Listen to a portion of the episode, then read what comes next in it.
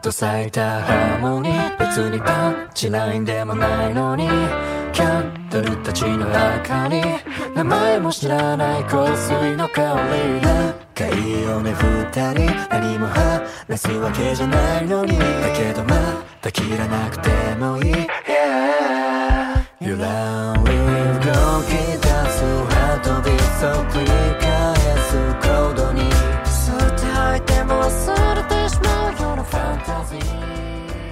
大家好，欢迎收听集合网播客生活频道机组闲聊节目，我是龙马。我是宇川，大家好，徐总部哎，耶！但是应该介绍对介绍一下习总，你是不是第一嗯期第一次来录我们这机期？组闲聊啊，啊，嗯好像是第一次，应该第一次是的第一次，对嗯，啊，非常荣幸啊，老 老师们这个领导日理万日理万机，不好， 来视察我平平们的时工作，平时不好意思啊、麻烦 你。微服私访， 啊那你不应该说你是谁啊？没事，差不多得 了啊，明儿还讲故事呢啊，那小雨介绍一下我们的第二位嘉宾，哎，我们第二位嘉宾是机组里面的 Rolola 这位朋友，然后我们呢会叫他洛洛。嗯，他的工作是，哎，让他自己介绍一下吧。你那那行吧，嗯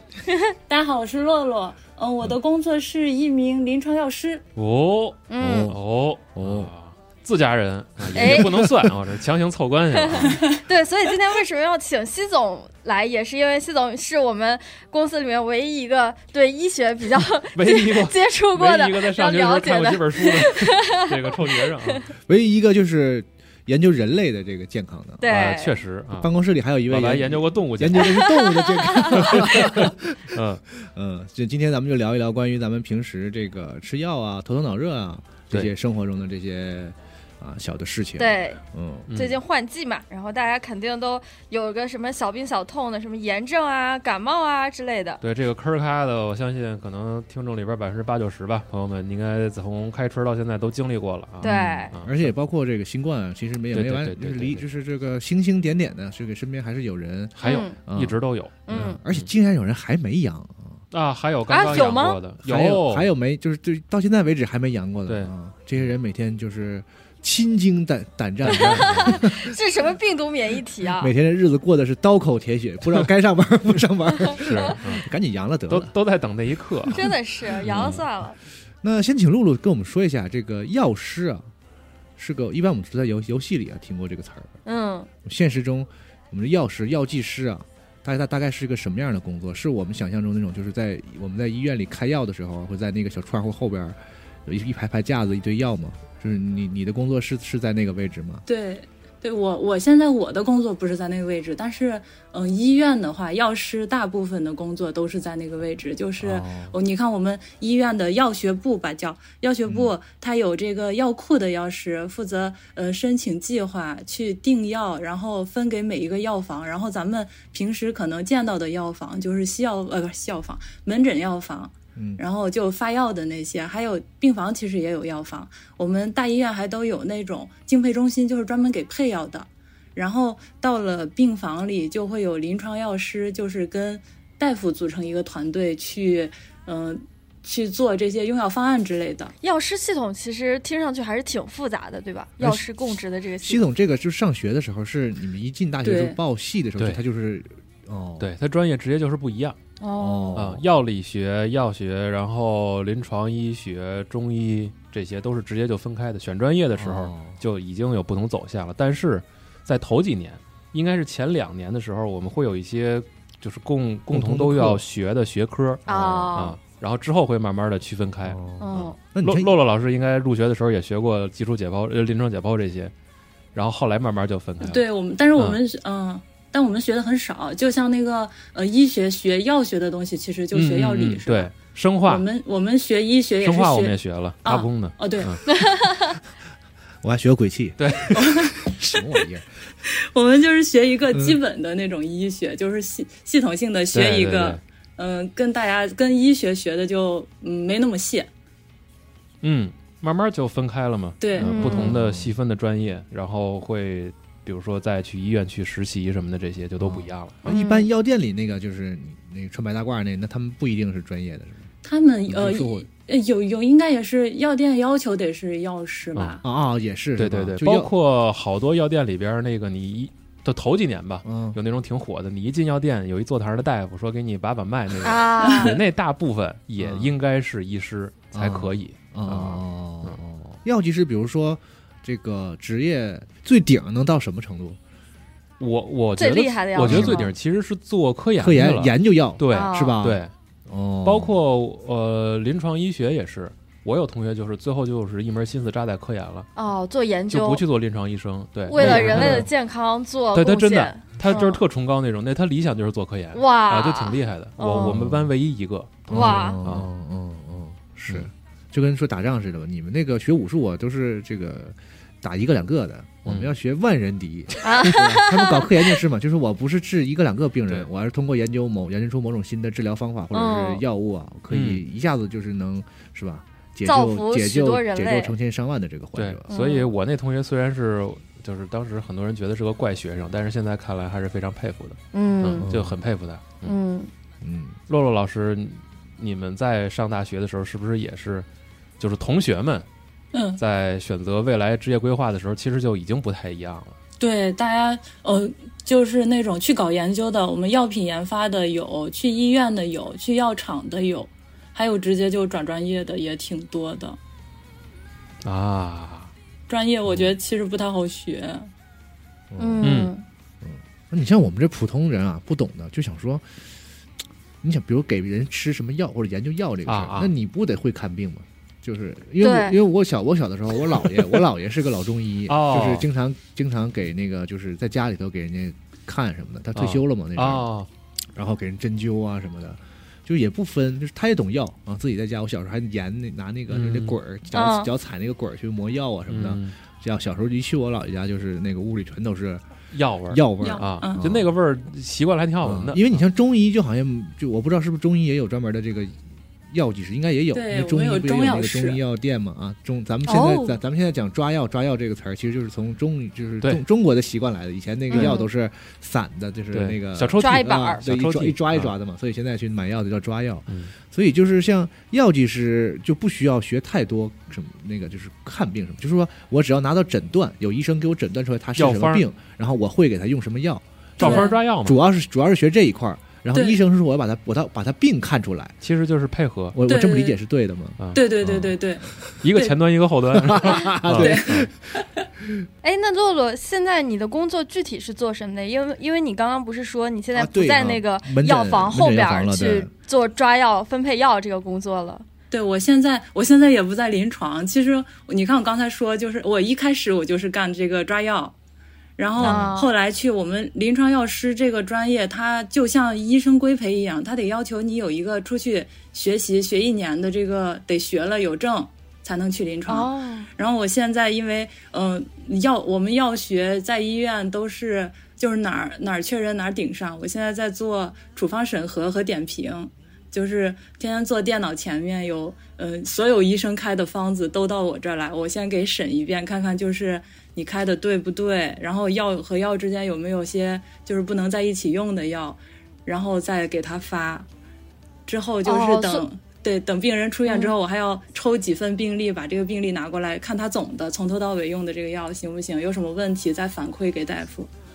哦，所以说就是哦，大夫开的药，并不是大夫说了就算的，还是要你去进行一遍审核，是吗？嗯对我们有一个这个过程是要求必须得有的。医院都有这个这这个这个环节是吧？对医院，呃，按理说应该是都有这个环节，是呃三甲医院应该是要求的全部都得审核。哦，给方做评测就是对对对对对对嗯听着还挺高端的，属于这对个嗯对，听着挺高端的。对我我们就像个律师，就说， 呃，不是药师是律师，但是大部分没呃，也有可能是有问题，我们水平不够也看不出来有这种情况。因为挺我前些阵子刚说说，他们告诉我世卫组织给出的数据，说咱们咱们国家的数据哈，说有百分之五十的药品处方是使用不当的。但是我哎平时我可能能看出来百分之几，我不知道他们这那个你说评判标准是那什哎那么。你们评判那个药方的时候，比如说那是是就是有名，这是哪个医生开的，只你是能知道的吗？呃，能都带着哪哦个哪个药单子师上有审的也得那有。挺有压力的。对对对，那你说你谁谁的方子有问题的话，这不是也涉及一些这个感觉人情人世人情故世故的问题吗？我们有时候会跟大夫吵架，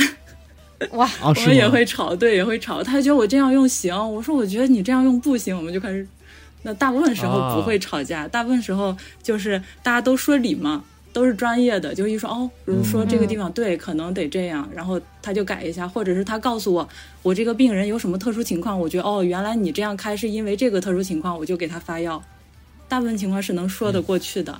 哦嗯，所以开药其实还挺复杂的，要考虑到很多情况，不是说就是单纯的对症下药就可以了。对，考虑到嗯，大部分都是病人情况不一样，就比如说肝肾、哦肝每肾个人功的能身体不一样状况也不一样。对对对对对，嗯，对，尤其是其实如果是就是多种药并行，比如说一天片剂或者其他的药，嗯嗯，它超过三到四种的话，有的时候医生或者药剂师就会考虑会不会对他的肝和肾有压力。哦，对你不能吃太多，然后包括用药的频率，然后包括他的年纪，都会影响就是你吃药的次数，然后每天的这个数量、剂量都都会有有变化。哦这，玩意儿老话说的“是药三分毒”，是不是也是有道理啊对就是当然是啊，就是说，比如说，如果你你你肾不好，然后嗯，吃然啊后吃点治肾的药，可能这个药我需要你消耗一些肝功能或者是怎么样的，我不知道啊，就哦瞎说，就是类类似的情况嘛。对，它是这样。嗯比如说，如果你长期用药的话，啊，大夫定期也会建议你，比如说做一个血常规，或者做一个就是全项，嗯哦这样然后来看你的血项是不是有一些变化，来提示嗯就是你需要减量了，或者说你需要换药了，嗯哦，嗯都会有。哎，你别说，让我想起来，就是身边以前听到听好多年前嘛，有老人，嗯就是确实岁数太大了，等嗯到就是老的时候生病的时候，就不太能，就是就医生就是感觉没办法用药，因为老人的整个那个嗯嗯嗯嗯各个脏器其实功能都比较弱了，嗯，啊、就很难给他用药。可能说他那个毛病，一般如果是一个就是五十多岁、六十岁的人，嗯可能不是特别严重，没准儿就可以，没准儿就没事儿，就是对对正常用药就啊就就就救回来了。嗯但是特别老的老人，当他那个各个器官这个功能相对都比较弱的时候，对，嗯，啊，也就是就这就是这道理嘛，是吧？对，嗯然后还有一些药，可能你定期检查的话，它会去监测你在血液中的这个药的浓度，嗯，嗯血药浓度，对你不能超哦标，嗯，超标的话，有可能就是说明你在一个周期内没有把这个药物代谢出去，那么就哦可能影响你下一个周期服用它。哦，嗯，对，就这些都会有有一些关系。所以刚才洛洛老师说那个，就是和和大夫打架，可能也确实是因为不同的病人、不同的情况，嗯就是大家要对一下，他到哦底是怎么回事，能不能这么吃。嗯啊，能不能多药并行？又或者是是不是要加一点儿？就是现在可能咱们国内有一些大夫会说给你再开点护肝的药啊？啊，可能会有哦这些东西啊。嗯，你别说，听到这个是这环节，作为患者啊还是听起来感觉挺就是怎么怎么说，不能就说你会觉得被心被哦对惦记了吧？啊，就是说，对就是我们的医院还是很负责的，还挺是贴心的，而且就是听听露露这意思，就是他们会经常的和医生去提出这得个对这个事儿意对、啊对，落落啊，对，所以就是感觉还挺好，不是说这个就是一个走过场的环节，因为大家碍于面子说，人家那张大夫、王大夫都干、啊干了干干这么多年了，我能好意思说人家药开的不对吗？它不是个对环节啊，对上上游到下游，对下游完成就。但并不会这样，就嗯或结束了者就是这个换位思考，如果我是医生或者什么的，你想想，你这个事情关系到是别人的健康和生命，嗯，所以可能是不是这个东西的重量要大过所谓人情世故啊，或者什么？我多说一句，是不是能够救人一命什么什么？嗯这种有对这种压力的话，对我觉得对是吧？啊，我觉得将心比心，这个我觉得大家能理解。而嗯且我觉得有时候好多大夫都是希望我们多说这一句的，哦，嗯，嗯，他怕自己有时候考虑不到，他有时候我给他打电话，哦他都挺高兴的，有一些，啊，它也是个验证，是吧？嗯对对对对，嗯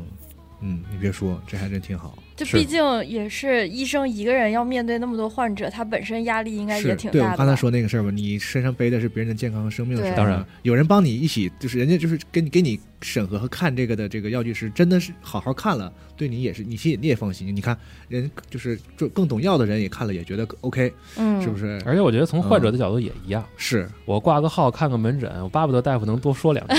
多说一句，我心里都能多踏实一对。分。大夫说你没事儿挺好的，对，就完了。 我说不能吧，大夫，啊 我总得看出点毛病我花挺吧？多钱的，我怎么能没事儿呢？开一单子，你开药去吧。是，嗯嗯。那咱们就聊聊这个，有的时候啊，不一定我们老有时间、老有机会，或者说不是特别严重的时候，嗯是啊麻烦是吧？我们这个珍贵的医疗系统的这个医护人员啊，嗯，非要给我们看一看。有的时候自己在家头疼脑热什么的，也会就是家里都备点药嘛。我家里对也是有一个一抽一抽屉的各种各样的药也嗯，备着，但是确实比如说不知道自己吃的对不对嗯啊。包括你像新冠的时候，那时候大家不都吃药嘛，很多药都买断货了，然后去网上有好多这攻略啊，说告诉你说你头疼吃什么，发烧吃什么，流鼻涕吃什么，各种各样的。完了，我当时就每样按照他那个品，每样全都吃了是吧？每样买三盒啊，好好好弄了一小棍儿，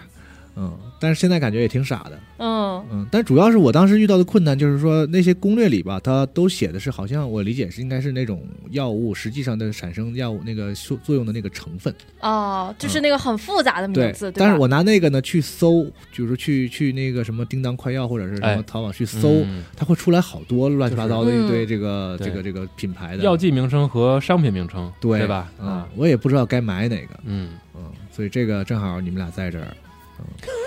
嗯，是不是给我们指点指点啊？对这个东西应该怎么？嗯，我觉得可以请专业的老师来给我们讲讲如何来选药是和用药对嗯啊。对，咱们那个药其实它有一个通用名和商品名。通用名就是那个读不清楚的那个，呃，什么氨酚、伪麻了嗯对那乙个酰氨东基西酚。啊这些啊，啊，对对嗯但是它是咱们法律要求，必须你就是得这个字你是最大得写到盒子上去。然后有一个商品名，就比如说，呃，它每商品名是每一个厂家他自己给自己这一这一款药起的名字。然后比如说，呃，布洛芬吧，咱们都知道布洛芬，但是，嗯、以天津那叫它应该是天津的一个药厂，它起的那个名字叫芬必得，是咱们都挺知道的。哦，芬必得，嗯，然后有个有个我们医院有一个叫缓释芬，它其实也是布洛芬，就是他们起的那个名字写在嗯药盒角落上，这个是商品名。哦你要是说商品名的话，就会具体到哪个厂家；你要是说对那个通用名的话，就是每个厂家的这个这一类药都是都是这个成分。那我可以理解为就是说，比如说我要吃布洛芬的话，就这几个都行是的意思吗？对，其实都行，但它有那个可能会有制剂的区别，就是有的是速释的，有的是缓释的，但成分都是布洛芬。哦，嗯，对，有胶然后囊，有包片括儿。其实嗯对对，包括是不是缓释的话，这个可能也看个人的体质情况。然后还有就是你当时具体是什么症状，可能哪种对你的效果会更好。嗯哦因为它很多那药上啊，比如说我现在人家那个网上我查啊，吃这个药治咳治嗓子疼或者治流鼻涕，然后我就去买这个药啊，我看好多那个药上写的，恨不得你所有感冒症状它都治，嗯，就他不说说我这个是主要治流鼻涕，哎，那我吃这个就得了吧，嗯像一般似的，是吧？我这甜的、酸的，他不，他说我这个治发烧、什么喉咽喉肿痛什么，反正就是你能想到的，对就是那些他症都状治他都对都治，嗯，每个药上都这么写，你也不知道它有啥区别了就，因为咱嗯们感冒药大部分都是这种复方成分，它就是都治，它是把所有的成分都加到一粒药里去。嗯，而且其实还有一个东西，可能也得说明白，就是感冒治不好，嗯，啊啊，对，就是那个感冒啊对吃不对对吃药都是七天好这个事儿是吗就对？是大它其部实是一分个的感冒它绝症是实实实际上是个自愈的，你吃药是缓解症症状状，是啊吧？而不是对为了对治好感冒。嗯啊，哎，那就是像感冒，不是也分很多种嘛？就当然比如了说细菌性，就是普通的感冒，然后嗯还有病毒流性行感冒冒嗯嗯这种的等。等，嗯那这些都是可以自愈的吗？都是用来就是绝自大愈部的分吧。？啊如果你认为你就是你确定它是个感冒的话嗯啊，然后因为因为感冒的变种实在是太多，每一年你都会感冒，而且有可能你感冒的病原体也都不太一样。哦，嗯但是绝大部分的情况，你综合的症状都差不多，有的时候可能偏向于喉咙痛，嗯有的时候可能偏向于头疼鼻塞，然后每个人又都不一样。比如说龙马有鼻炎，嗯可能每回都会走脸、嗯，脑袋疼这一挂，嗯或者鼻子堵。嗯是那有的人可能就是狂咳嗽说不出话来，比如我，哦啊，嗯就都不一样。但是绝大部分的情况，一个礼拜都能好。它嗯啊原理是什么？主要就是靠靠免疫免系统疫系主靠要统是靠免疫自己系统，对嗯，对，靠自己跟病毒对着干。啊哦。，就我们并不是吃药去杀杀那个病毒你，是为了缓解症状，对吧？啊哦对缓解喉咙痛，然后缓解这个可能这个颅内压力。呃，嗯不能这么说，嗯就是缓解，比如说对对你你鼻炎带来的一些头疼，然后流泪、嗯流涕这些症状，啊，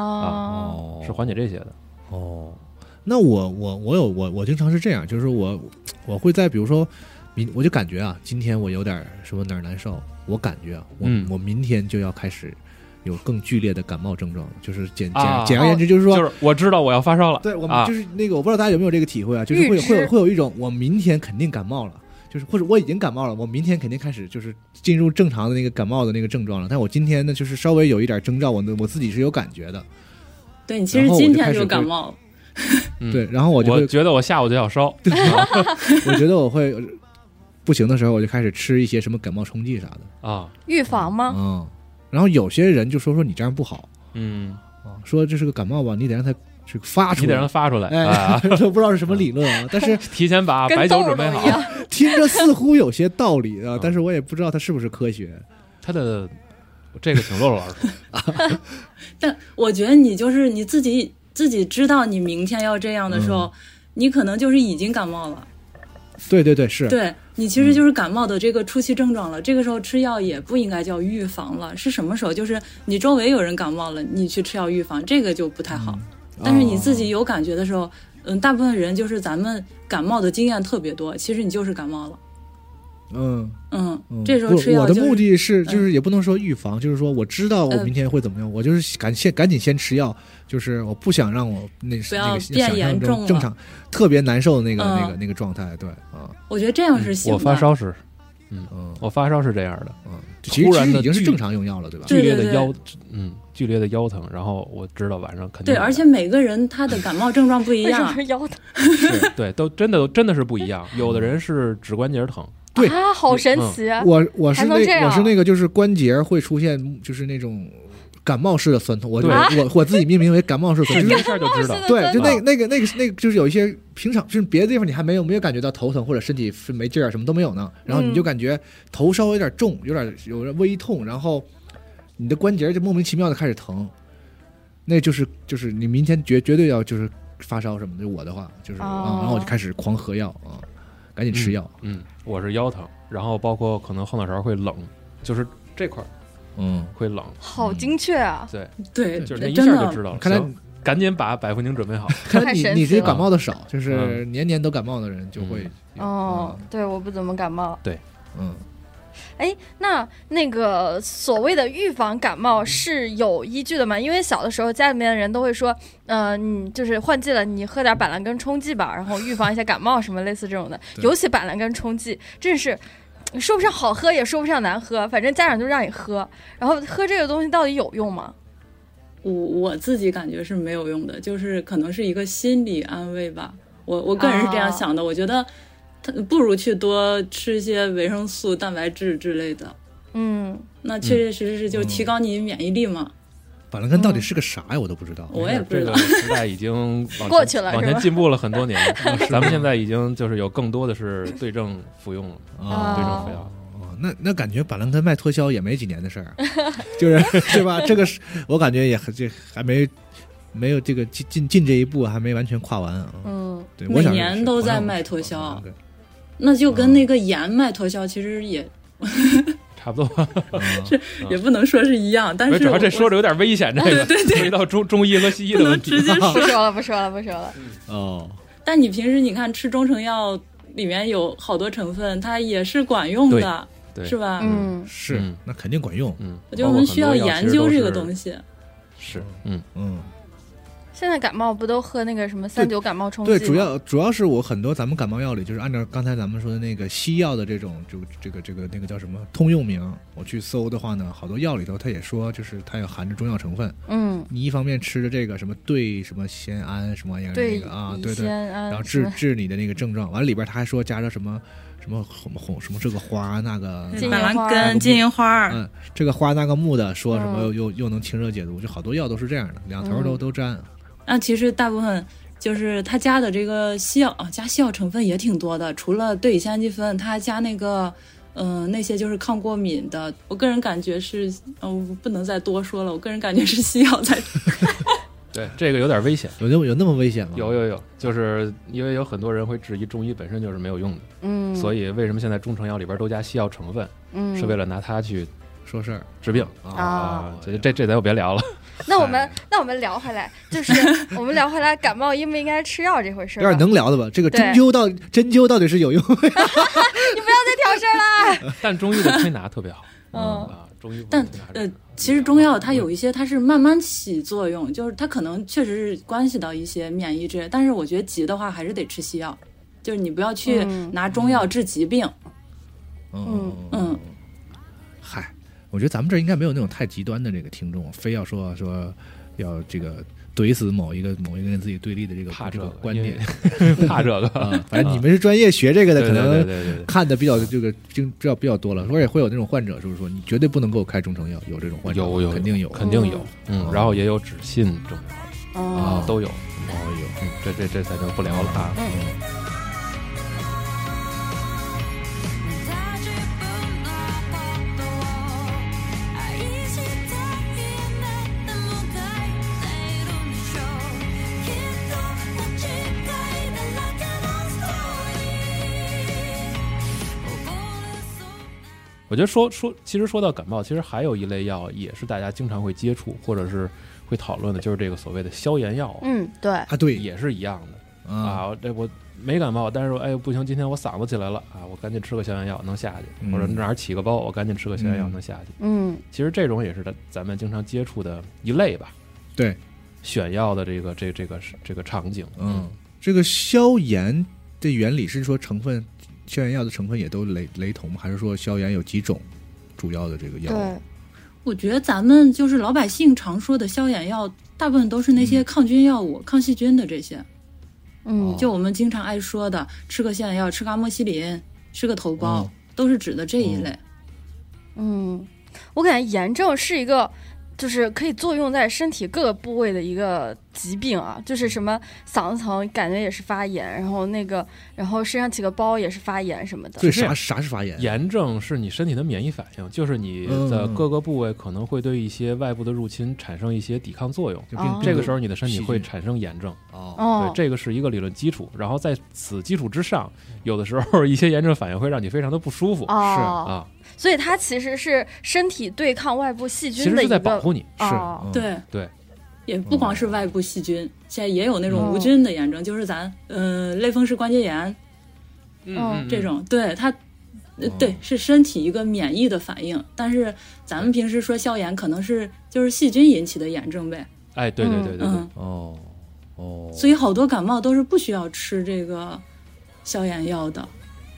哦，那对发炎其实它就是自己在战斗嘛，你对可以你就不就用是管你的就身体不用在管打它架，。不用管它，就过两天自己就就啊打完就好。也也不是，也不因为是嗯有的时候如果炎症反应过于强烈的话，你就会发烧。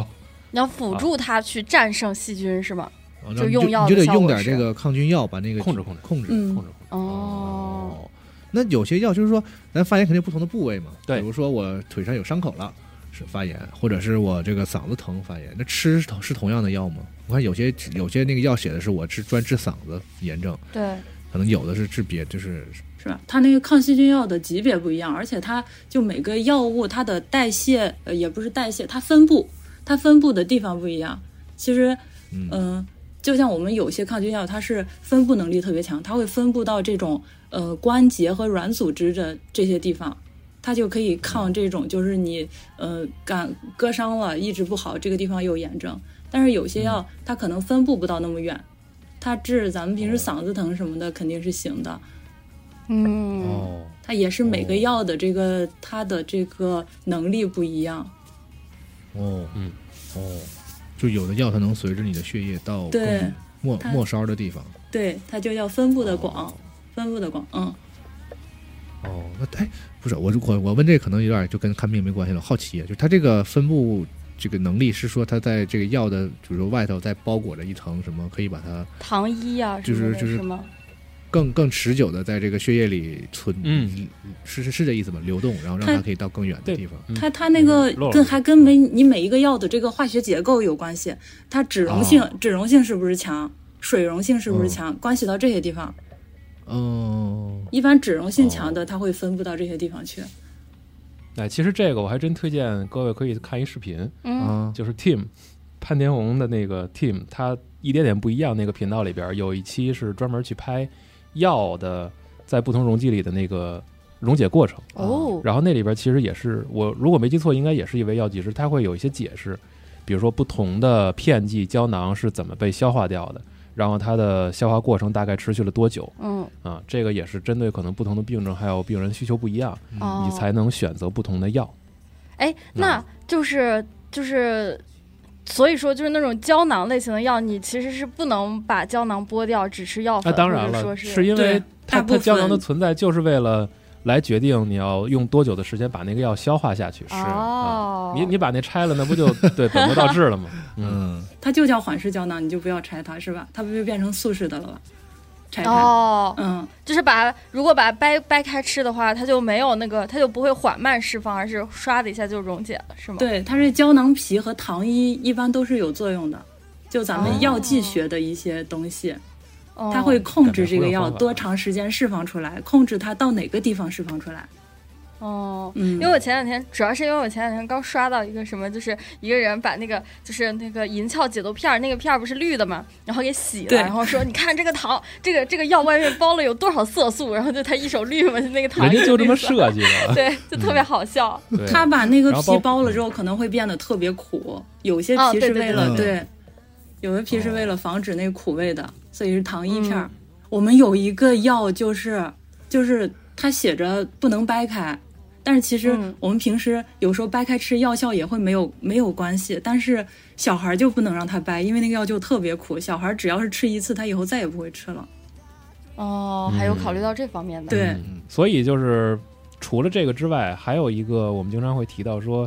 这个这个消炎药、抗生素嗯嗯啊，就是到底是不是同一个东西？然后包括我们在不同的病症的时候要服用哪类抗生素，因为你像比如说拉肚子，哎，嗯吃个抗生素，对吧？嗯然后那个嗯起个针眼吃个抗生素，嗯其实它也不太一样，是因为有的时候咱们选择的那个药是，呃，所谓的这种广谱，就是好像所有的感染都能哦治，嗯但有的时候，你针对不同的病原体感染，可能就要去选择特定的一些我们所说的消炎药，对症才下能药治疗，比如说肠胃疾病，哦，比如说一些其他的黏膜组织的疾病啊哦。这个时候就是最好，要么就是去药店有专门的这个导购去给你做指引，嗯，要么就是你去看病才能知道。嗯其实这个，我觉得洛洛老师要是您了解的话，也可以给我们大家讲一讲大概的这个需，比如说药的选择，或者说一些甄别吧。就是因为有些东西你讲起来哈，可能很枯燥，但是我感觉我从头到尾就感觉你你就是看他那个药，一定不要扔掉说明，他就是说他会治哪个，他这都是经过法律给他审核的。嗯他说我治什么？咱们有些有些消炎药可能就是治那种胃胃肠炎，它其实是因为咱们那个体内的细菌和体表的细菌是不一样的。伤口割、嗯伤口割伤了，它感染的可能是咱们体表的细菌进去了，但是体内的它可能就是长期在体内的，或者有一些厌氧的细菌，它在外面活不了，它在里面氧气对环境少的地方，它就会活得了。哦嗯，所以它每个部位感染的细菌也是不一样的。哦，嗯反，正细菌种类不同嘛。对对然后这样的不话，你针对这个细菌种类的这个抗生药物也是对也是不一样抗的。抗菌药物也是不一样的。对，嗯，不一样的药针对不一样的菌。你看我啊哦所们以这感玩意儿冒才叫的，对症治药嘛。嗯，你看我们感冒其实就是比较常见的那些菌，咱们叫金黄色葡萄球菌，就是咱们环境里经常会有的。所以呃，嗯感冒的话就吃那种呃很简单的那些头孢阿莫西林的就管用。呃，嗯不是说感哦，我刚才有一个，我一直想说，不是感不是说感冒要吃抗细菌的药，感冒不需要吃，大大部分的感冒都是病毒引起的，就是咱们刚才说的那种免疫系统就可以给你搞定，叫自嗯自自己限干掉的对嗯自限性的疾病，然后吃那种对症的就行了。什么时候你细菌感染，其实有时候就比如说扁桃体发炎了、化脓了。然后，或者是你感冒咳的那个痰是那种浓浓痰，黄色的，嗯嗯，或者是你看你的那个口腔深部，它有一层白的那种叫白苔这种东嗯东西，这些时候可能是感染菌了，正常的时候都不会，你就普通的白嗯是痰这种一般都嗯不是细菌，这就是自己甄别的方法之一嘛。哦对啊咱们刚刚呃，洛洛不是提到国家对药物有监管嘛？它具体是它具体是怎么审查和那个什和它具体是怎么审查的呀？我们对这个，我们国家有专门的这几类比较，嗯，我们叫滥用哈、就比如说嗯抗、抗菌药物有滥用，会有专门的这种法律法规，哪一类的、哦呃大夫都有权限，哪哪一类的大夫你可以开到权限高一点的，他要用这种最高权限的那种最最高级的抗生素，要经过会诊，要好几个科哦的大夫坐下来讨论之后，觉得我能用才可以用。嗯，嗯，都是要经过这些过程的。然后，嗯，我们平时在药学的管控方面也会有我们。呃，这种高级的抗生素是要求我们每个处方都要回头点评的，就是它这个处方过去之后，你要回过头来每一个都给它点评一遍我，我用的行不行，哪个合不合理，然后要公嗯示到，呃，大部分医院都要求和那个大夫的这个绩效工资挂钩， 所以、哦，对，好就是直你接，嗯，然后咱们嗯查每个单位、每个医院它有这个抗菌药物的 DDT 值，就一些呃这种数值的标准，就嗯，也会说你们超了就会给这个医院。我不知道扣不扣钱，反正是就会一直找我们，领导反正会一直找我们，你赶紧管这个事儿。管控的、管控的比较，我觉得管控的非常，但哦是还是不太行。咱们现在，嗯、不是说滥用的厉害，其实这种耐药细菌其实挺多的。我们有一个哦，院感科、医院感染科，他会定期的，嗯就是测每个医院部位的这个菌，他会去测它，会测出来耐药的细菌，就是每一个每一个抗生素对它都不管用，偶尔有那么一两个哦管用的，这种我嗯们就把这、这片儿隔离，开始消毒。啊，嗯，嗯，哦，而且像这个药物监管和这个使用规范，其实是很有必要的。嗯呃，最常见的其实就是像比如抗生素过度使用，嗯会给身体带来很大的伤害，甚至可能会有一个长期的一个副作用，或者是给你留下一些别的身体上的问后遗题。症对，这个是嗯，其实还挺常见的，因为我小时候就有过这种问题。啊，对嗯，我吃了一个成人的呃抗生素，而且还超量。啊，嗯，后来导致神经性皮炎有特别久，哦，十多，年，现对在还还有一点点问题，皮炎是说那种神经性的，一到换季的时候，疹起起起，对起对痘对，起呃，痘起红色的，然后会哦皮肤会肿，或者是暴晒的时候就会起来哦，啊，就是就大家是一定要谨慎，对，你看我们好多那种聋哑的小孩儿，其实有小时候很多都是用药用错了。哦，对，嗯，哎呦，有听说过这种的，而你看我们那那就个是嗯嗯，呃左氧氟沙星，我们经常见的这些药，左氧氟沙对星是十十八岁以十八岁以下不可以用的啊。对，是不吧要不要我给怎么感觉我小小孩时候用过？用因为它会影响这个软组织的发育，它会让你长不高，哦长不高， 也不光对嗯长不高是一方面，然后有些药它的神经、耳朵，就有些聋哑的小孩耳读性都特别强，嗯，哦，小孩我就可以理对解为抗那不个了。嗯抗生素那个东西，其实它有的时候没那么强的定向性，就是不光杀细菌，就是它对你这正常人体的这个一些正常细胞也会有一些影响，咱们的药是其实药它，你看就是单纯的有些药哈，就抗生素还是好一点的。抗生素它是针对细菌，它抗生素就是针对性，但是它有一些副作用，它会对人体的哪个器官造成什么，造造成毒害。它每像咱们基本每个药，你说它没有没有不良反应是挺挺少的，它都会有。咱们止疼药，止疼药作用于中枢的那种，就咱们最常见、最最最最可怕的就是，你止疼药是作用于中枢，告诉你不要疼了，所以它就会有这个中枢成瘾性。它这些对，你会依赖，对，就是它的药理作用，它它的药理作用作用于这个系统，你这个系统就会有其他的反应，这个是避免不了的，所以我们才要管控它。哦对，嗯，包括那嗯个，其实很多年以前网上有一个迷母，就是那个嗯我要喝大力止咳药，啊嗯啊，喝完之后也成瘾，是啊，吗？就嗯喝对喝喝止咳多药了也一你瓶一成瘾瓶的干，就啊当酒对对喝，哇，喝完之后会上瘾。喝很多的药都是有这种就是轻度的成瘾性的，所以很多的书药的说明书里边儿一定会标注，就是你的用量不能超。啊，哦，对，大力是啥？是那种止它咳止咳止咳糖我浆不那知道种啊它可能是就可水儿可待因或者是甘草，咱甘草片儿是嗯有成瘾性的。啊，甘草也有成瘾性啊 你。别看超现量。要是对哦那么难吃还能成瘾啊？那对，甘草不是还可以平时泡茶喝吗？对你那听好嗯骆老师说，他应该能能说得更清楚啊。对，就是呃，你你它那个止咳的东西，咱们最止咳最有效的就是可待因。可待因，你听它名字可能就跟那些什么因，就是毒品的一种什。么可什卡么因因什么之什么因？啊对嗯对对，它它其实它这个是上瘾性特别强的。然后咱们那种甘草的制剂，它其实是吃多了是有成瘾性的。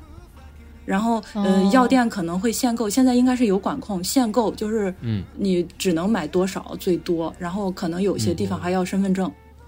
嗯，它是治病哦，但是它确实是有这方面的作它用。确实哦容易超量。嗯，那那个成瘾的，我我觉得大概率是含可待因，因为可待因咱们一开始是不限制的，就像那哦个他一开始发现我们一个药物发，他是先发现它一个作用，觉得这个作用好，后来去用的时候用来有可治能病嗯会对，有可能会发现其他的不好。嗯，我们可待因还好，之前，嗯、你国外的话，之前一开始是用海洛因去止痛的，它一开始是个止、嗯止痛药上市的，后来嗯发现它那个成瘾性才不让用了，好多药都是这样，嗯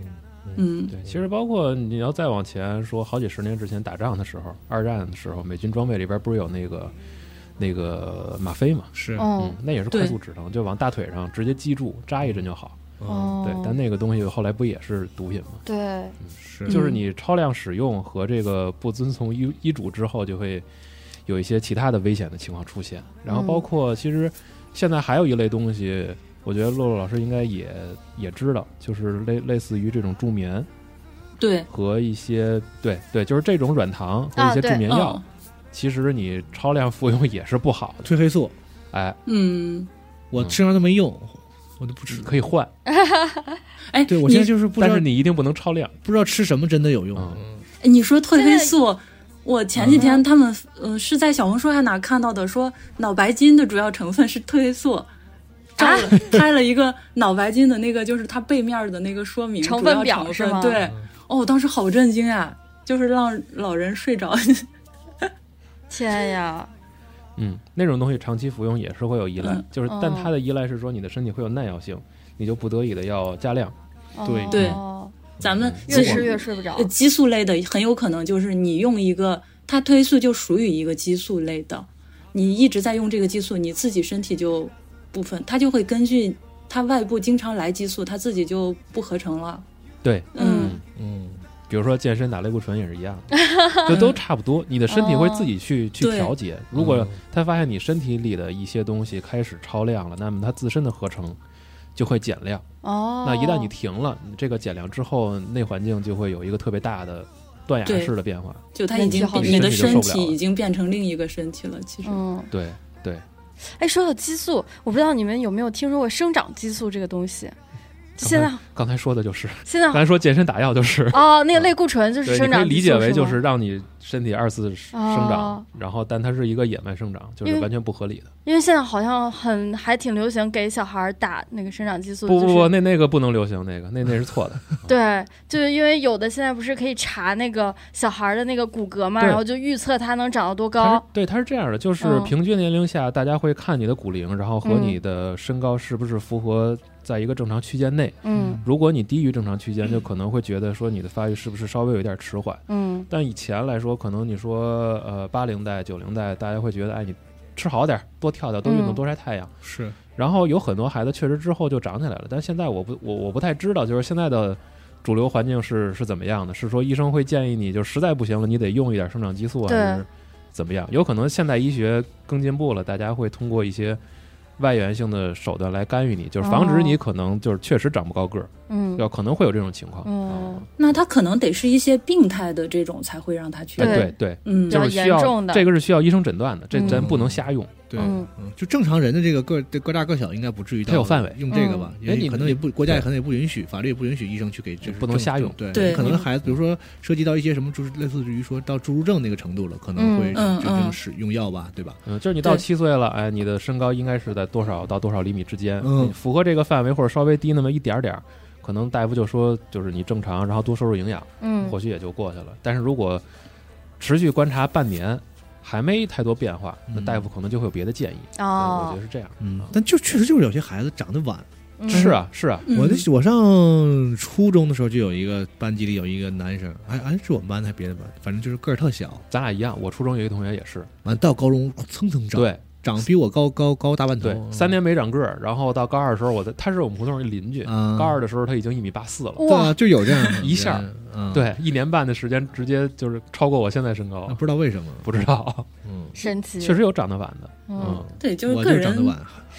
您还还明没天到还您没开明始天接着长，还没是吗，长 呢，嗯对，还没等到还呢，还能窜一窜，是吧 还没等到呢，哎，太晚了，所以好多药，好多大家日常接触的药，其实都是需要谨慎对待的，嗯 就是一是医嘱，二是说明书，说明书千万别扔，嗯是千千千万万别扔好。好看。对，然后包括很多药就是一定要饭后服用，嗯还有一些药就是要在什么环境下不能和什么一起，嗯，这些都是得注意的。比如嗯，比如咱常说的什么药不能跟酒一起，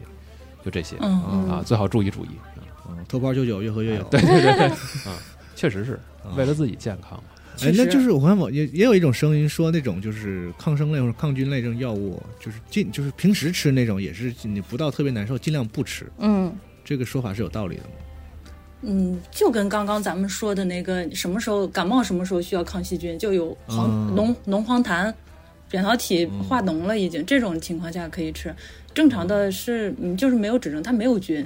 你要是去吃那个抗菌药，可能会把身体的一些正常的菌群给破坏了。啊，对这样也就不好就是这个嗯细细菌并不都是不好的，是吧？也有对一些你身体里本来就是常驻有很多的这个就帮助，就是跟跟你共生的一些正常菌的细菌群正常菌群也是有的嗯，嗯，对，不有一个数据说我们肠道内的，我们肠道里面东西的体重，我们体重有一部分是细菌，有很大一部分，哦是对，都是我咱就们看正过常哪菌个纪录片儿说的，就说这个美国人啊，就是过量使用抗生素，导致他们就有些问题。嗯内环境会有变化。对嗯，就说那个小孩儿什么的都过于过过分脆弱呀什么的，就是会很容易反而容易得病了等等这些。哦，就我说嗯们我们最常见的就是、呃，临床常见的伪膜性肠炎，就他用抗嗯菌药多了，他那个他内部的细菌发生就就改变了，这个很难治。嗯哦他做肠镜的话，会看到肠子上面有一层膜，是嗯是那种别的，哎，那层膜是什么？反正就是，嗯、会有一层膜，然后就说明你这个内环境改变了，其实正常的菌已经没有了，然后剩下一个不好杀灭的菌，那你能嗯用的药还挺少的，再去治这个病。嗯，哦，会导致挺多这种严重的后果是吧？嗯，不是，主要是不好治，很麻烦。嗯，嗯，然后包括咱们有时候喝，就是看酸奶的广告说富含益生菌，嗯其益实生菌对，就是其实他说这个益生菌只是一类，就是可能良性细菌的嗯种，就它不是个菌的名字嘛，不是个你想菌的那名字嘛，嘛，有对益生生生命的对这个，它只是一个归纳，但是它具体有没有用呢？这个我也嗯真没用，我也我也不知道啊。我吃 过啊， 真的没啥你用，喝没有糖的酸奶，没准儿也挺好。没用。嗯对，那你自我己是这自己这体是内广告嘛有，，广告嘛啊，啊，哎，我觉就是得可说能什么什能么，帮能帮助消化这那的，反正我吃完是毫无任何效果。你少吃点儿，我觉得比比那都强啊啊。是，哦，那说明你已经有了，可能就是有一些病态的，就是他确实是肠道的菌群紊乱了，这种人才需要，正常人是不需要的，啊是吧？嗯嗯，那确实，我看有一些这个网上有讨论评论啊，就有些人说我吃的特有用，嗯， 那他可能就怎么知道呢他可能就啊，有些人有就缺有些人就说智商税啊，就是嗯其实跟人体你本身的分这人个情分况人嗯有关系的啊。对，很多东西我觉得得是病态的情况下，它这个东西才有用。哎，那洛洛，你本身呃是除了是临床药师之外，是属于疼痛专科的是吗？对，我是疼痛专业的。其实我们临床药师这个东西就算一个比较新的职业。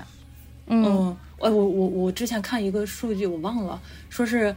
呃，咱们公立医院全国可能有三三万多个，嗯，嗯可能是三万多个，啊，就是医院，然后医生有三百多万个，药师可能有嗯五十万左右，但是临床药师哦特别少。临床药师每一个专业就那种大专业，国家要求必须有的，比如说就抗感染，就用用抗菌药的这个专业，国家要求必须要，可能每个医院都有一个。但是我们疼痛专业，我之前看二一年还是什么时候的数据，说全国只有三百多个。啊，这么少？对，特别少，哦就是新兴的疼痛科就是一个新兴的科，在有点像游零游戏对开发的嗯技术没入。零几年、零七年还是什么时候，国家才要求每个三甲医院都得建疼痛科，因为之前我们把疼痛当成一个症状，对，哦我觉得这个跟我们的文化是不是有点关系？嗯，就是我们不觉得疼痛本身是病，它是就是我就是我们从从很早就开始认识说疼痛其实是一种你身体的这个正常的这种告告诉你哪儿有毛病的一个机制，就是说疼嘛，你有病能不疼吗？你疼还需要解决吗？头疼一头，头疼一头，脚疼一脚。对，就是说啊好像专门儿就是嗯这个研究疼这个事儿，好像就是确实是我能能能理解为什么相对滞后了。嗯，嗯，因为咱们之前，咱们这个疼是正常的，咱们神经的一个反应，就是你看是啊嗯我、我戳你一下，你这个神经这一块儿告诉疼了，告诉大脑我这儿有危险，这对嗯是咱们正常的反应。但是现在他建这个疼痛科，可能关系到一些就是我神经本身坏掉了，我没有戳你，你自己觉得疼。我们会治很多这种病人，就是把所有嗯这的样疼都当成慢性的疼痛，都当成一个，嗯，是一个病了。大家平时可能不太重视这一块儿，哦嗯，也确实实哦，也不是说所有的疼都会病是吗？因为我有一段就是不是，就是他的意思，可能嗯疼本身是个病，哦，就有有一些疼，有一些他对，没有有反映到有一你些疼痛对本身就是一个嗯病，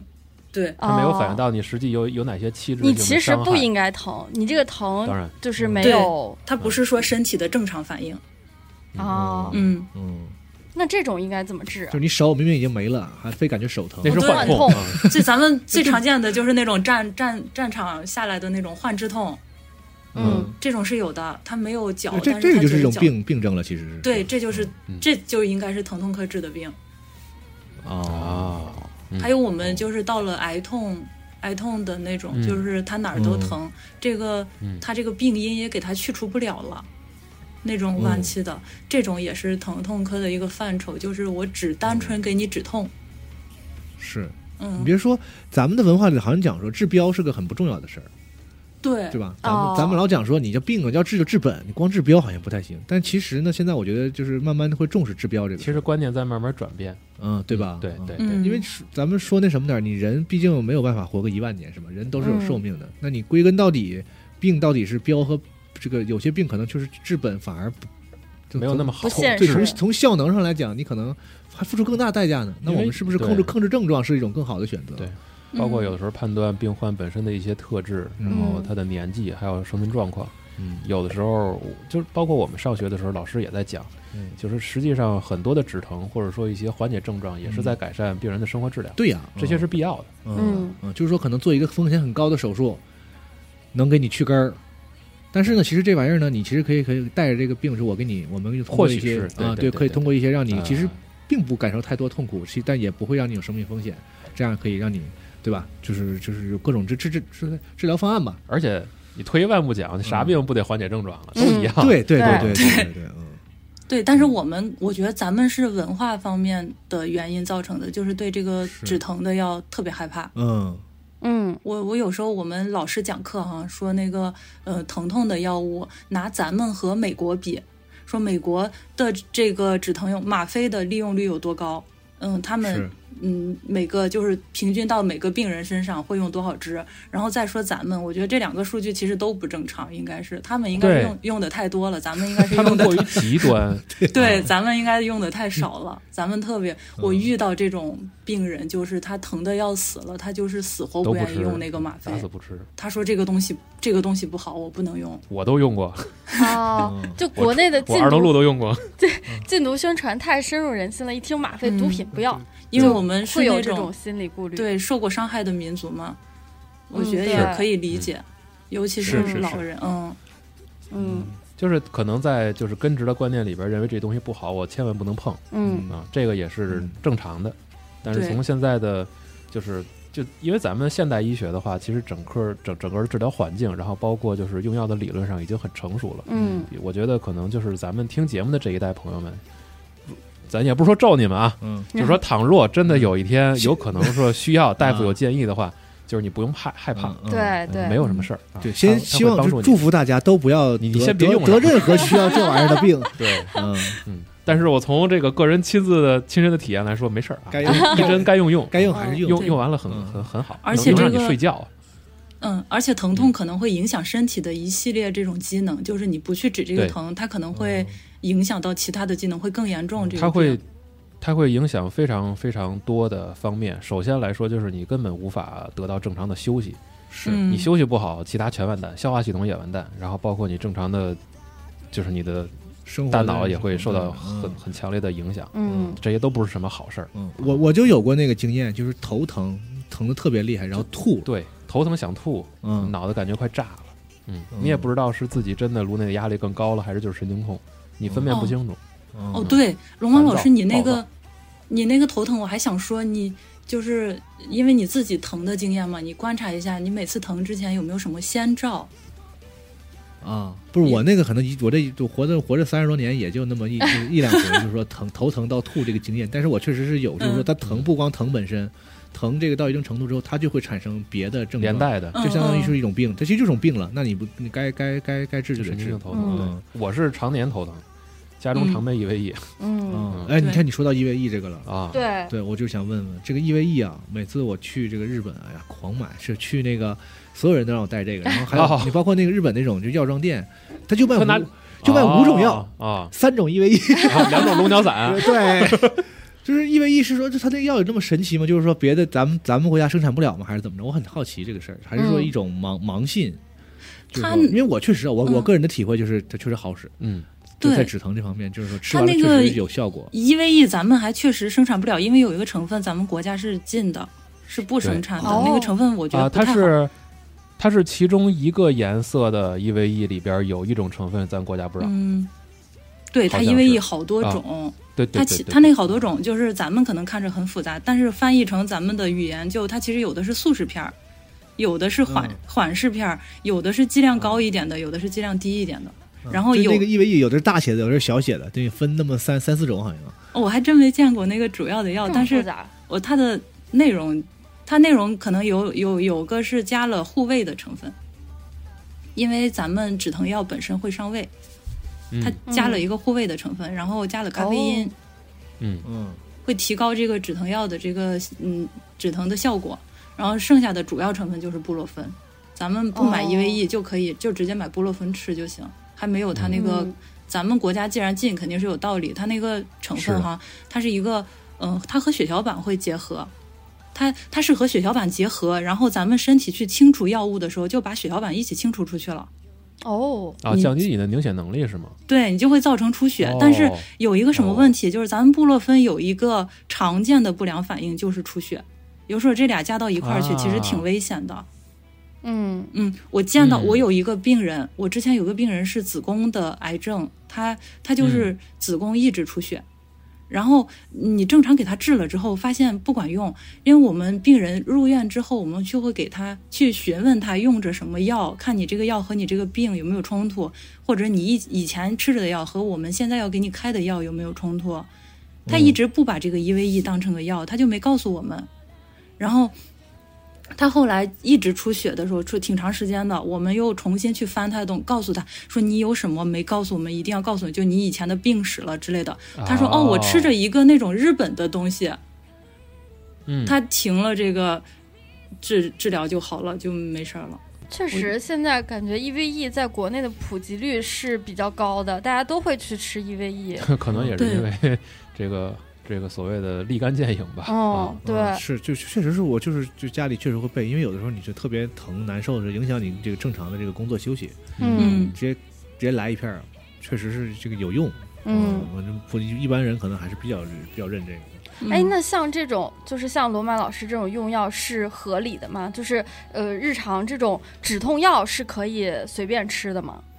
不是说嗯随便吃啊，就是说有那就个有症有状，疼痛症状就可以吃的吗？会不会造成一些后续的影响，或者说是耐药性啊？就比如说，吃吃多之了类的不不没没用了，对，哎，这个吃多了不管用的确实是有，但是哦它其实就是你身体那个受，就相当于我们就理可以理解成为它这个受体，你这个药嗯去让这个、它经过的这不，敏它感让了对，就是不敏感了。其实你吃你两片儿，你停不，你停一阵子 不行没，事就好了。对它这个药品的副作用和它的剂量一般是成正比的，不要多吃。然后嗯你去停一阵子，或者是换个其他的成分的换个药，嗯对，时间长了再回来，这个药就又管用了，会这样的。所以刚才，嗯，所以刚才洛洛老师说，美国那边很极端，就是大家看好多电影、电视剧里嗯边，人家夜里起来抓一大把直接嚼了，那个就 治头疼。我觉得那个对对也对，挺可怕的，就是嗯一定也是因是为长期的耐药性和一些不良的习惯导致的，嗯嗯，就是已经尤其把我那个们东西对当糖吃了都。嗯，对，尤其我们止疼药，我们就除了那些吗啡之类的，我们普通的止疼药，我们讲究一个就叫天花板效应。它其实你身体之内去让它起作用的受体就这么多，你再吃多了，它没有受体伺候，它嗯也没多余用哦了就，它多余了之后，它会去产生它的副作用，但是它的正作用它不会有。嗯对所对，以受体这个东西就是你可以理解为你身体里有多少的单位嗯，能去接收到接这个信号火，对。哦对嗯然后这些能接收指称信号的东西已经工作饱和状态之后，剩下的计算你吃再多片儿，你身体也接收不到这个作用了，嗯然后只能去代谢这个正常的药片儿，然后可能会去承担它更多的副作用。哦，对对，所以不要超量，不要超量。嗯嗯你们说这个，就是之前有别的节目一直提到那个，前一阵子有一个就是评分特高的一个美剧嘛，叫那个《成瘾剂量》，哦是那个那哦个那个鸟那人个那枪谁演枪的？口筒的那个剧，对，嗯，他们还没说看，对，当时那个那里面据说他们就是一种止疼，就是说就是止疼的事儿。然后在那个矿工里，在那个一个小镇里头，嗯然后他们就是那种医药代表去疯狂的去宣传这个药。然嗯后美国那边有一些这个舞弊啊，这个什么行为，嗯说这个药本来就有很强的成瘾性啊，哦就是叫阿什么，我忘了那个成分具体的那个学名。啊我记得好像是枪口筒吧？是不是枪是枪口筒？就是高级的一个高级的吗啡。哦嗯嗯然后就是当时他们就宣传，包括甚至有一些政治人物，就是说就在宣传说那个什么大家要重视疼痛啊什么什么的，然后就开 始全国大量使这个药，然后有大量的人就开始成瘾，哦，就是就是吃一一开始就是吃一两片儿就治治背疼，嗯他们那个挖嗯挖矿工有那个背痛。对对对对，后来就像你说一把一把吃，后来就是更大量，或者就是到处就是开始私私自就开始走这个这个买卖啊什么的，就成为一个很严重的社会现象，哦导还导致一些刑那个刑事犯罪什么的，嗯就会嗯他就没有钱了，他会抢钱什么，是完全是就是就是成为不就那个大力吗？对，结果他就是这样。 那个人被逮起来就是因为抢钱喝大力嗯啊，都差不多嗯啊。包括在受到他们这些误导宣传之后，很多那个那个剧的主人公是个大夫，他自、哦他自己也吃了，后来他自己都都成瘾了哦，啊、就这么个故事啊、嗯就讲说这个东西确实还是对，挺挺挺嗯它严重的有一些真的挺讨厌的，它会夸大它的作用，然后它嗯当它然也不是说谎，它是不说它的不好，是不是？嗯，嗯，对，这种其实挺最恐怖对的。最可怕就是他吃的确实是有用的，然后你就觉得对这个好。嗯然后你再有难难受的地方什么的，你就很就想吃它。对，嗯，它如果真有一些不好的副作用的话，可能就会慢慢的就会肯定体体现出来啊。对所以大家还是得注意。の中ですれ違い時に人を傷つけながら光に触れて影を伸ばしてさらに空は遠く那就是说到这个，平时你看我们毕竟咱们没有专业知识嘛，对吧？咱们对哎偶尔这么聊聊，可能我感冒吃点啥的，但是，呃，稍微再难受一点，可能还是得这个这个求医，就去医院啊、嗯像老有一些老人啊，他们就特不爱去医院看病，嗯，但是有一些现在新一代人呢，也有一些这个就是天天看病，有事儿没事儿就往医院去，也有这 种的。这个事情是不是也也是一个度的问题？但是有我我爸就特不喜欢去医院，他嫌麻烦，他每次都实在是得看病，他让我去给他排上号。也有一些、嗯可能也有一些，就是他确实是我不明白他们为什么不相信医生，也有可能受过伤害。就是咱们每个行业确实是有一些嗯，不太靠谱会的会的，是吧会的？也嗯也有可能受过伤害。再就是咱们老人，其实咱们老老一辈的那些人都有一种就是我小毛病我自己扛一扛。对都有这种观念，他得是病得很严重了才会去。我觉得这个想法还挺恐怖的。现在我一直在就是强行让我爸妈体检，我就怕他们有什么小毛病，他们不说，他们确实是不说。我有时候回家，我还好了，我朋友他他爸因为糖尿病，他糖尿病会有影响到视网膜，就是糖尿病会影响你的所有末梢神经，所以糖尿病的一个哦重要的并发症就是视网膜病把变。那他爸爸一直、哎哦看不清楚了，一直没告诉他。他是他那次告诉我，他哭着告诉我说他爸，他回家他爸开门去抓那个门把手，好几次都抓不到，那然么后严重了都。对他才问。当时后来他那个时候他爸才告诉他，他就找我哭，然后带着他爸去看眼睛。老一辈哦确实是那种，第一可能不想麻烦孩子，第二就是他觉得嗯有些东西是可以扛的。嗯我觉得还挺还得关注一下老人。嗯，哎，其实除了除了这种不爱看病的，还有一种就是特爱到处看病，对，那种对， 那种那个成天看病的年轻人又怎么说呢？那种那 种，就特喜欢看病，哎我这儿不行，手指盖儿疼，啊你我要看医生。对嗯我我是我朋友，我我有一个这种朋友，我天天骂他，我说你嗯到底啊听不听我的？但是他确实，他他自己就会焦虑。他有时候体检报告，嗯比如说咱们正常对值是五吧，他有一个五点零一，他就会完了完了，就不行了。对他就不行了，他就一直找我。然后啊我觉得还有当代那很种，多人啊，嗯，健康焦虑其实是对对特别看我觉得看病是为了缓解焦虑，对嗯，年轻人可能就会确实是一种焦虑了，他不是一种，就跟老年人那个想扛一扛就是一个因为相你知道反现在的。就这这这很多年了，都有十几二十年了。这个很多媒体啊一直在宣传说，你们都是亚健康，对，你们没有看起来那么好，你嗯们怎么怎么着，然后就我觉得会让一部分人产生就是就是专门针对健康的一种焦虑，就是嗯老觉得说我是不是哪有大病？而且现在还有一种嗯报我也道，我也觉就得他们是有说大病三十几岁，然后突然猝死啊什么啊，嗯对。前一天天天你报这健健种康康，嗯没有什么对反应，然后突然就死了，我然后我洗个澡死了，然后好像干什么都能 死一样。这种可能就是多方面原因造成的，一是少上网啊， 嗯大家少上网对对，这真的。然后，然后第二个可能还是就是健康生活习惯和定定期体检。其实定期体检真的挺重要的，嗯就是它可能会传递一些信号吧，嗯，就是让你对自己有一些意识。再有一个，现在已经好的多了，其实是就是怎么说呢，就是筛查机制和自我诊断的意识。嗯就这些东西，如果说慢慢的，就是大家在在新一代，或者说再往后一代，咱们信息可能更更更干净啊，嗯更通畅一些之后，大家知道哪些东西或许是一些呃自己得病的信号，有哪些东西可能就是不用太过焦虑和担心。如果有了这些作为大前提的话，可能有很多不良的就诊习惯都能得到改善。嗯，我觉得是这样。嗯，甚至于可能这个我别病了之后拿搜索引擎一查怎么回事儿，然后先出来三个推荐医院，就是如果不是有这些情况的话，可能现在会好的特别多。嗯嗯，哎，说到这里，现在不是有那种很多线上问诊的 APP 嘛，就是互联网看病， 就哦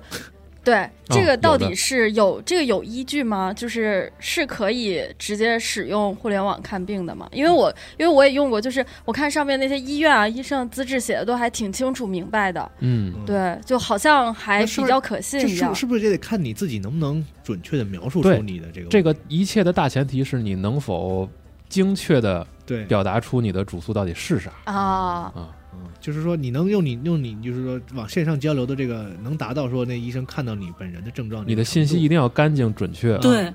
对我那就肯定也能也能治病，嗯，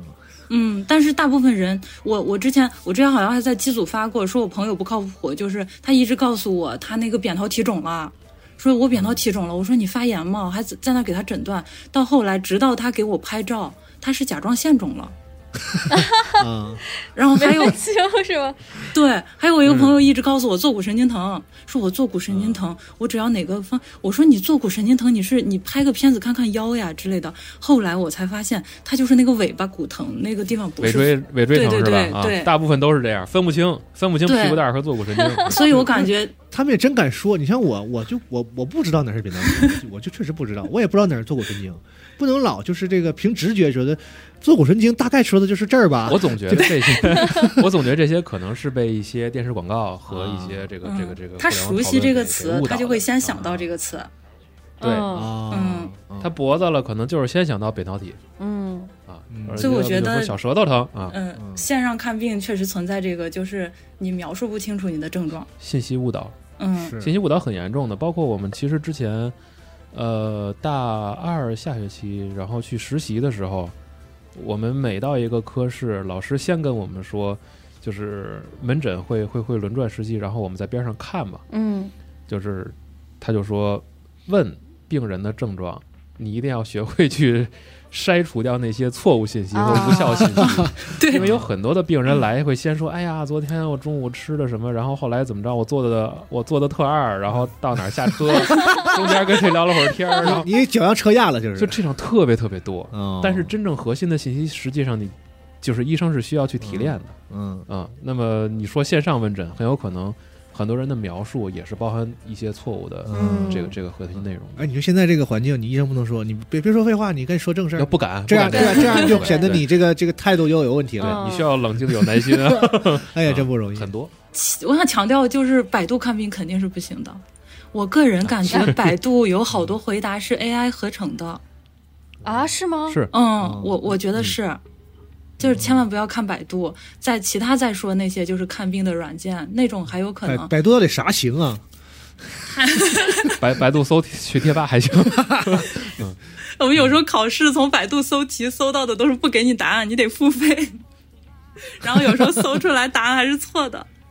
嗯，嗯，不行，他真的啥都不行。知识是有价值的。对嗯，有很多的可能现在的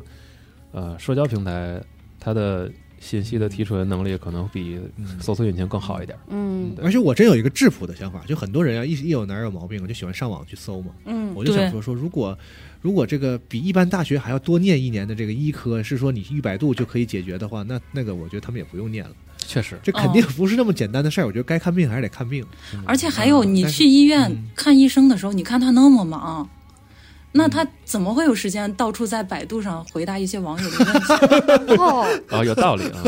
是你吧？说的对哦，就这么我简单的一个一个对问题是吧？我们有一些另外还那有一个个啊嗯软件，它是给给大夫钱的，它是有那个问诊费的，对对对，是有的那种可能还会有人去看一点，但是其实那个费用也很少，也不一定是大家都爱去看。哦啊，我觉得最靠谱的就是你去找一个专业的医院，看这个医院旗下有没有互联网互联网医院。现在大家，哦，嗯，对，啊，国家在对推、哦在推这个业务，就是希望，尤其是疫情的时候，嗯嗯是希望你每个医院都有的有硬性任务，就是要求你医院必须在互联网医院上，嗯，哪几个科得挂着，得让大夫挂着号。嗯我觉得这种是靠谱的，这种都是自哦己、就是这个医院的大夫。嗯嗯，但你话又说回来啊，这个出现这种说想要去去百度上，或者说去网上啊，这个看病这个需求啊，还是因为确实，呃，看病现在确实怎么说？我觉得贵这个事儿应该是得到了一定程度的解决了，嗯嗯，再控制，在控制了，在控对制但是就是还是因为我们国家人口毕竟也是重，还是是的还是多嘛，就是嗯看病还是确实像您刚才说的，有的老一辈的人会觉得麻烦，或者而且什么的对，而且而且，其实咱国家因为嗯人数基数这么大嘛，有很多东西确实在接受挑战，比如说嗯这个医疗资源，对，嗯，都不平均这种事儿，对就是一需要一点儿一点儿去才能去改善。确实有这个问题，所以他对才说哎呀，那我看网上也有一个，哎对对那对那我能问问的，我能理。理解很多人这个嗯想省这事个儿需的这种求想法，嗯对，嗯嗯。不过现在就是只能是说，就是你比如说咱们这代可能父母年纪都比较大了，尽可能的说多去问一问，如果他们是在医疗方面有一些苦恼，或者说就是想瞒着儿女的话。就是能帮就还是帮一把比较好，尽量别踩坑嗯啊、那个就很有可能嗯会代价比较大嘛，我觉得现在就是去那种正规的国家的这个大医院什么的，对应该三都甲其能好一些。就所谓的坑什么的，肯定都不至于有了。对嗯就是别上网看，都没事病，然后自己买药儿。对对对别别而且别上网搜医院什么，是吧？就嗯是那些对对对推荐那些就是啊，就去那些一听名字就是国家开的医院啊。嗯是，嗯嗯，啊对嗯对对对，但说到这儿，就说就是目前我们国家还是一个医疗资源相对还是说也需要发展的一个阶段。他因为一定会一直紧张。因为其实啊对，反正我我我我这点是就是这个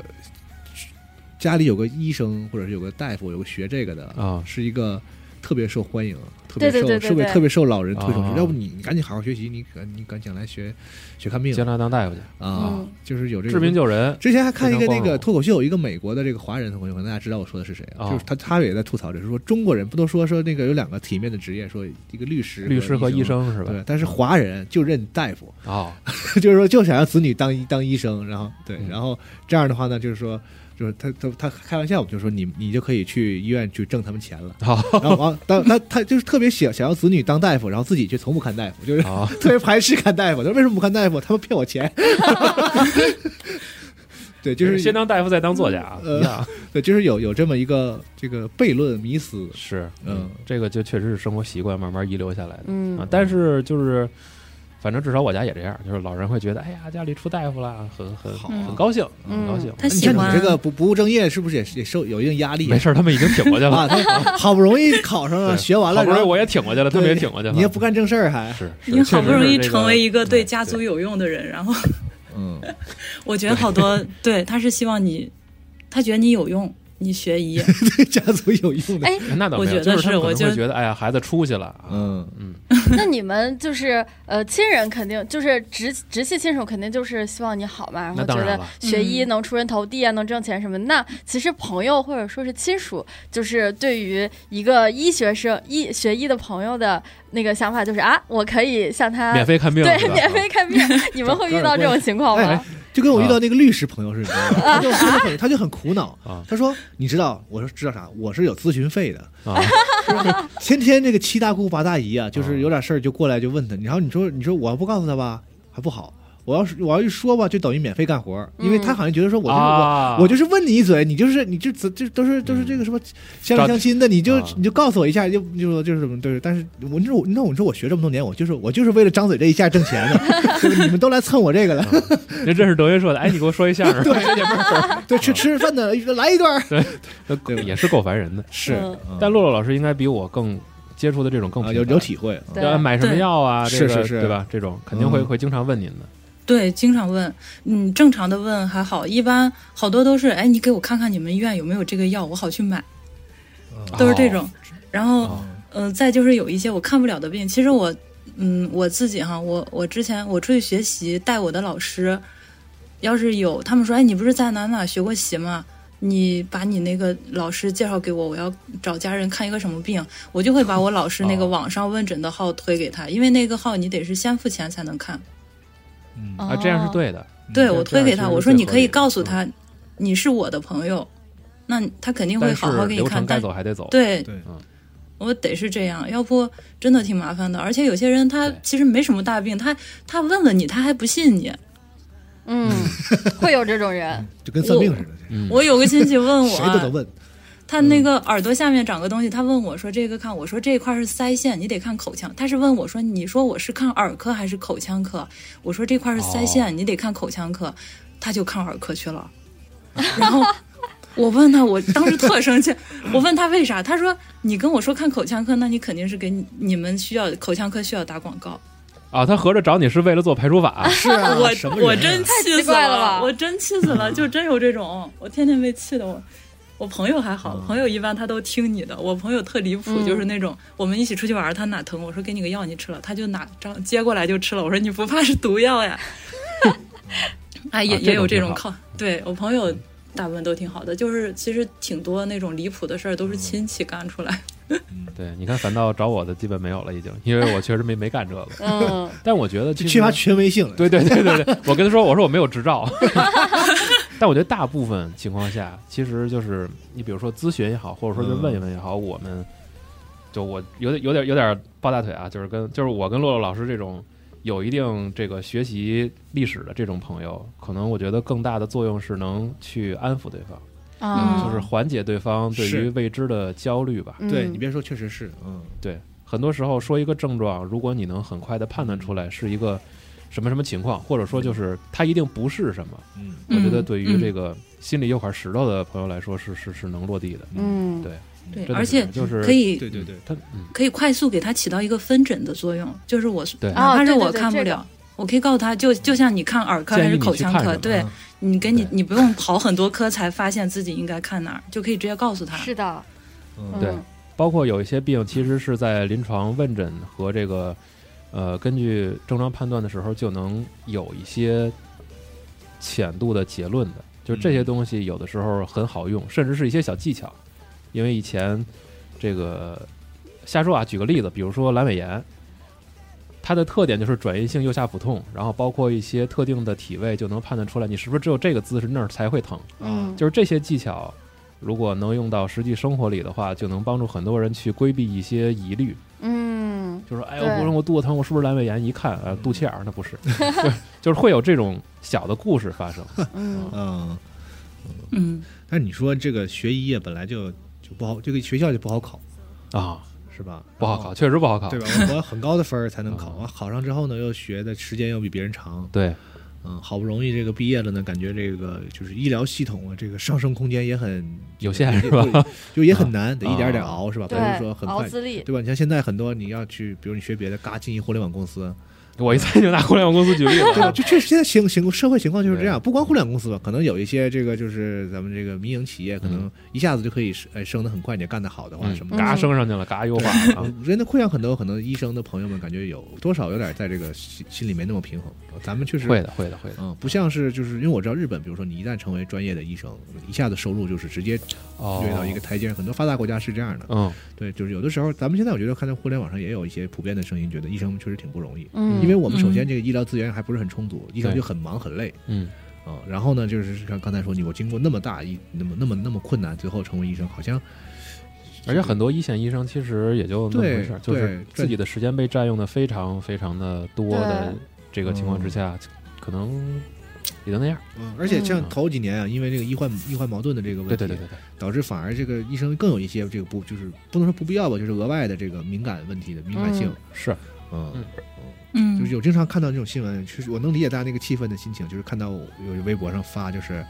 这个这个针对医生的，还有一些这个不理智的这个当然呃患者的一些这个、嗯，这个这个嘴上就不说了，甚至有些动手的，这个真是对嗯嗯哦，我们医院之前有一个大夫，就是在在门诊上，突然间就冲进去几个人，把他绑走了，啊，啊我的妈呀，塞到面包车里就带走了，然后回来的时候就是那种是已经被打伤了那种，我记得特，哦清楚。我当时就觉得这个职业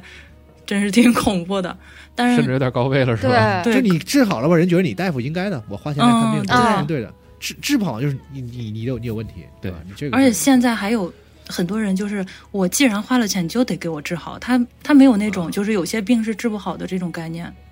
嗯，嗯，也挺反正挺惨的。反正我好几个朋友，大家给我的评价就是你是我们最累，呃然后挣钱最少的。是的，今天录节目也是拜托了洛洛跟那个医院调了班儿才能排到是今天一块儿录对的。啊，那那给你嗯给您补个加班 费，我我今天我今天调啊，我今天调班，呃，不知道有没有太不太雅哈、但我说我今天调班太正确了，我从昨天晚上就开始痛经，然后我吃药。刚才说那个止疼药要不要？我觉得那个痛经的话是可以提前吃药的，大家嗯，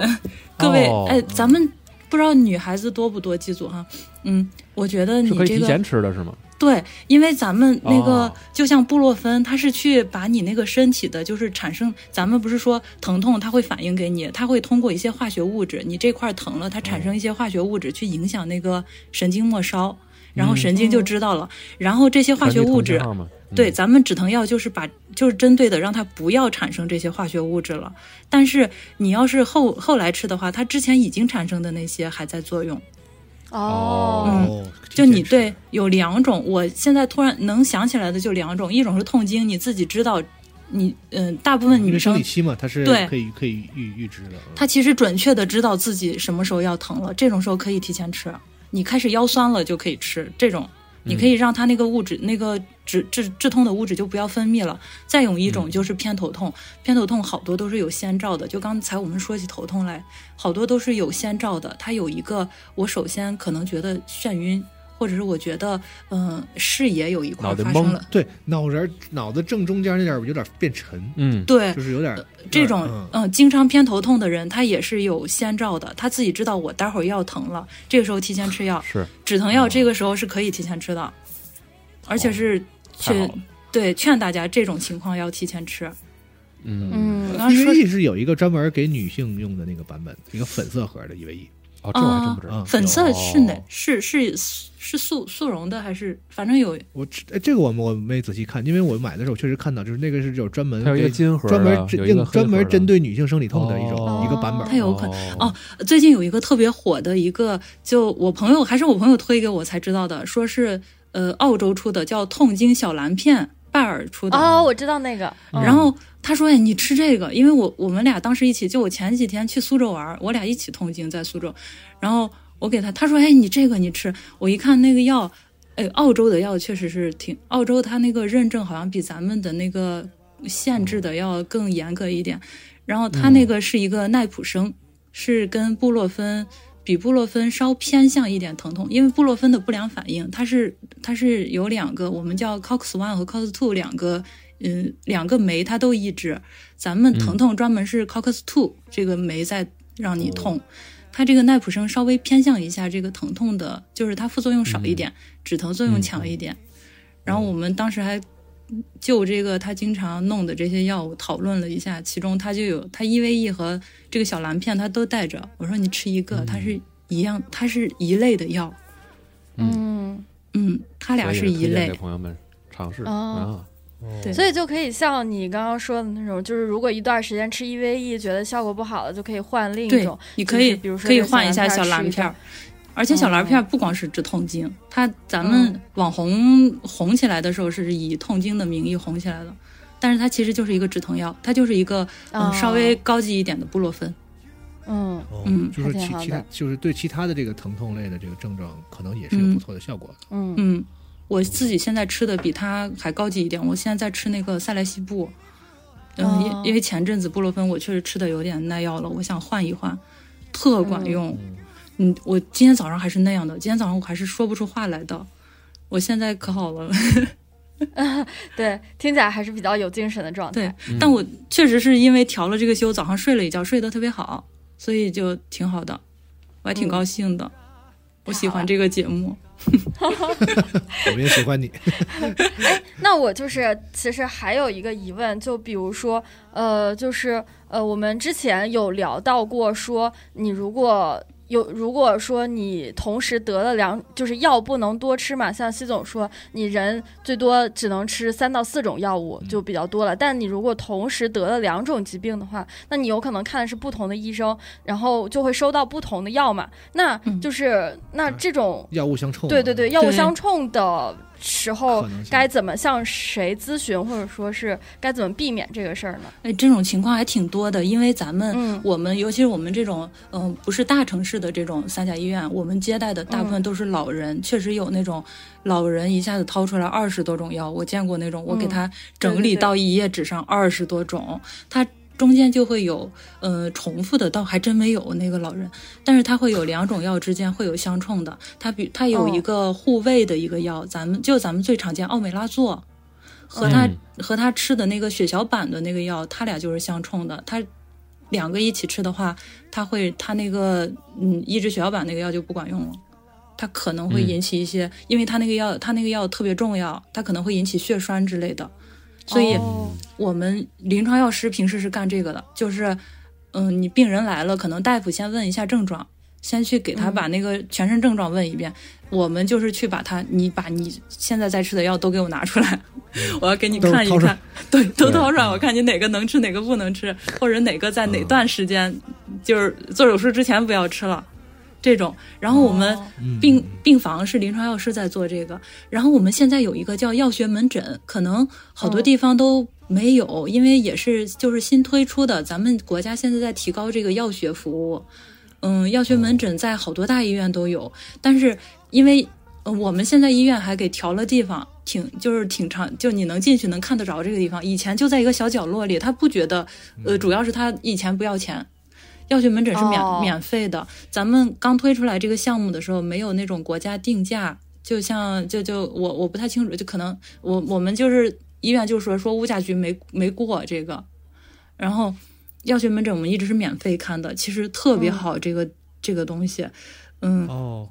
你可就以是拿说着，嗯，就咨询说我这个药吃的怎么样，对不对？对或者我在不同的医院看完了，我现在是在用这些药，中间有没有一些问题什么的？就可对，以去嗯所有的用药的都可以去问他，你就可以拿着哦我所有的药，你看我这些药一起吃能行吗？或者是我嗯这个药该怎么分开？我早上吃哪个，晚上吃哪个？嗯这种都是药学门哦诊干的。还有一些，哎，我们我我之前一直给宇昌老师推荐一个日剧，然后是嗯石原里美演的一个药剂师的日剧。嗯，嗯那个它里面有那种，就是他去给讲你这个药应该怎么吃。咱正常就是把药给给你说一天几次，然后他对对对，他当时就有一个孩子一直不吃药，他给他拌的那个那个妈妈是为了让小孩吃药，给他倒到果汁里一个药粉儿，然后嗯小孩就一直不吃。后来他去药，他去嗯，就是相当于药学门诊吧，去，然后石原里美告诉 石原里美告诉他，然后说那个你这个你把它拌到冰激凌里，不要拌到果汁里，它和那个果汁会发生反应，那个药就变得特别苦。哦会还变能得这样特建别议苦对，它哦拌到冰淇好淋神里，奇它就它那个药就不会有反应，而且还尝不出来。嗯确实是有这哦种药。我灰姑们娘药剂师，哦，对对对对，嗯我们有些药哈， 我确实是有这种情况。我们有些药它是要求你用水服下去，你要喝很多水，它会伤黏膜。我们有一个抗、嗯抗骨质疏松的药，它要求你必须站着吃，站着用一大杯水送下去，然后你送下去之后不能躺下，你要在这三十分钟之内保持站立，就是让它一定要下去。哦，但防是止药卡嗓子眼儿之会类粘的。到呃食道上吗？它会它会对这个食道有一个腐蚀性。然后我们还有、哦还有一个药，它就是要求，它就要求你不能用水送，你必须在嘴里含化掉，让它慢慢的去粘到这个食道上来保护食道。它的作用是保、哦药的吃法是嗯用法，嗯，不一对样。都不一样。嗯还有那种专门你不能用水溶开，你必须要用牛奶。但咱们大部分时候觉得是牛奶之类的喝药会有反应，对，我们是嗯不建议用牛奶、咖啡、茶，尤其是茶和咖啡，哦茶里面含很多成分，它会跟这个药有反应。但其哦有一个药就是要求你不能用水，你得用牛奶化开，因为它跟水嚯接触了，它会降解，它就是失去药效了。哦，所以好我复杂。甚至还包括一些小众药，可能是黏膜下吸收会更好，那种嗯就是也不是说直接拿水送服的，嗯啊都不太一样。我之前看病的时候，就是走廊里，就是我在那儿坐着嘛，在那儿坐着等叫号，然后走廊里就会有一个人穿着白大褂儿，然后说就是有没有需要用药咨询的啊，有没有什么需要用药咨询的？我还以为他们是搞传销或者说是什么药厂的。我说、嗯、现在怎么药厂人都胆大到在公立医院里 对巡场了？然后现在想来，可能就是这种药学门诊的医生，然后在药师，对然后在那里做宣传。对啊嗯，我们我们药学门诊一开始没人知道，后来我们搬到大厅里，在大厅里摆了两张桌子，嗯就是为了让大家知道这个东西。哦，嗯但是我其实确我觉得实，这个事情确实得提高一下大家的认知。你嗯不对说这个，我确实不知道，我不知道药学门诊是干嘛的。嗯，我一嗯，听这个还真是挺有用，而且包括就吃药这个事儿本身，这个这个环节其实确实没那么在意。嗯，我有时真的对就是手里有啥我就顺下去，哦，那个嗯水啊、什么茶、可乐啊，我嗯我也是，嗯我也是。确实是。但是对按从按说是说，啊，你这个吃药的方式如果不对的话，会非常影响药的效果的。是吧嗯，对，嗯，那以后还真得注意。嗯对。嗯。还是要要谨遵医嘱。当药嗯然，药学门诊真的很好，但呃，我我刚才我在我第一次在临床的时候，就是我一开始我好好的，我跟这个病人说哪些药，我给你看看，我告诉你怎么吃，他不理我，他就不听我的，然后到嗯后来不他、相信你，他后来问我说你是哪个药厂的，我才他们嗯跟跟跟小雨反反应一样嘛，就是难以说。当那个什对么，对大夫应该都是坐在屋里头，外边等人排队的，对对哪对哪有对主动过来跟我说的？一一看你就是要坑我钱。对，所以我就们中国人防备嗯心理很强啊。我们 但我们确实药学这一方面，好多东西都是新嗯刚刚兴起来的，好多人都不知道。嗯我不知道对现在大家能需要推广赶不赶得上药学门诊免费，之前一直是免费的，大嗯好我多现在就院去，。我一会儿就去看啊，嗯我 把我家药都带上了。但是前些阵子 国家趁刚趁着出免了，费跟大夫聊聊聊一下午。 我们药学门诊人特别少。我们之前我跟着我老师，我刚学这个的时候，我们老师就是，哎，我今天做门诊。来，你有啥事儿来办公室，我开始给你哎讲你这些题。我说你不是做门诊吗？他说没事儿，有挂号的时候就提醒我。那个他那系统挂号会提醒他。结果一下午他都在给我讲题，他就没去，一下午都没就没有人挂号。也可以吧。虽嗯然说这个啊，这一下午没看病啊，但是呢，也为我们国家培养了一位珍贵的医药人才。确实对，对对 对对，挺好的。嗯嗯，嗯，之后可能就会，我们现在要学门诊，我们那块儿就特别忙，因为我们大夫也知道这个事儿，大夫就会哦，他有些他他他病号特别多，他就会主把那个重心转移到诊断上，然后他开完药之后，平时不都是大夫告诉你怎么吃吗？对他会就是说你拿着这些药去隔壁药学门诊去问，啊。哦，嗯，我觉得也负责挺好的就是制定这个治疗方案，就是都吃对什么药，然后具体怎么吃呢？那边更专业。我觉得对，也其挺实这样分对工特别好，因为你看，嗯就个人干个人事儿，都把时间占起来，他每对天早上就可以多看好多病人。嗯，嗯加快了他这个门诊的这个速度，然后实呢，也让这嗯个就是他用药这个环节呢，就是更细致、更专业。嗯，嗯反正我们医院的大夫现在都挺好，就是不管是在病房，你不在病房，他会给你打电话，他说这我觉得这个东西我得问问你，哦嗯，都挺信任我们的，我特高兴。那你别说这个节目在咱们聊到最后啊，还真有挺大的收获。对，基础的这个用药意识上，希望大家以后也多多注意吧。啊，嗯，嗯，我们合着这是一期科普节 目，啊就希望能 对，吧如果真有帮助点大家机，组的朋友能通过我们这个节目也意也像我似的意识到，哎呀，这个这个这个门诊里还有一个医药门这个药学门诊，药学门诊，然后以后去看病的时候呢，是吧？可以多问问，对多看看啊，也可然以后。多跟家里面老人介绍一下这个对事儿。我觉得可以主要是让老人有这个意识会比较嗯哎好。，但是好像现在大医院才有，是三甲要、三甲要求的，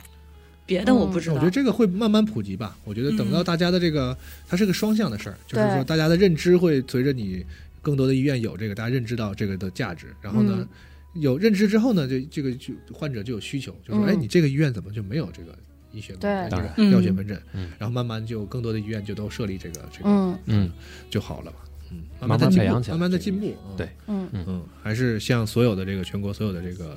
奋战在一线的这个啊医护工作者们表示致一敬下，哎，表示一下感谢，感谢，对哎，你是们很不容易，辛苦了，哎，洛洛也辛苦乐乐了。老师谢也辛苦谢了嗯啊，，抽了宝贵的休息时谢间谢来哎跟我们 录，还给我 们来这么一来些来了一个门诊啊，对，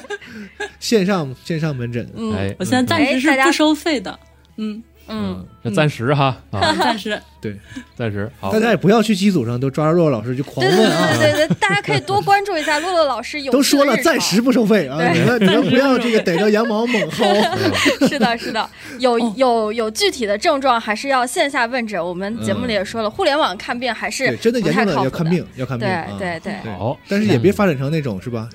就是头发丝儿疼了也要也也非要麻烦大夫的那那种人啊，嗯 嗯，但咱们对现啊在看病大还挺方便的，确实挺方便的，是嗯就是比跟外面比起来，是，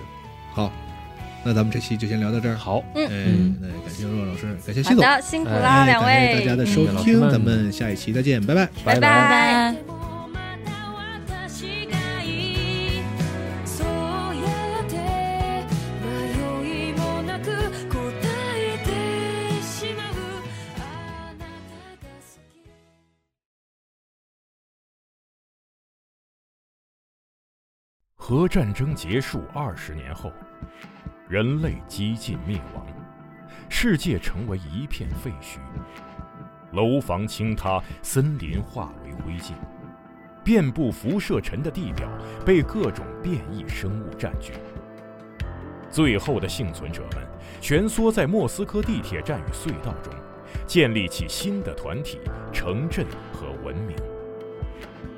在挣扎求生的同时，也开始了无休无止的斗争与厮杀。人类沦为野兽，最后的避难所正是永久牢笼。年轻的阿尔乔姆生活在地铁北部的展览网站，他始终无法忘记已经离去的母亲，也热衷于幻想战前世界的模样。俄罗斯废土科幻小说经典代表作，游戏《地铁二零三三》原著小说，集合网独家正版有声书《地铁三部曲》，现已在集合网及集合 App 独家上线连载。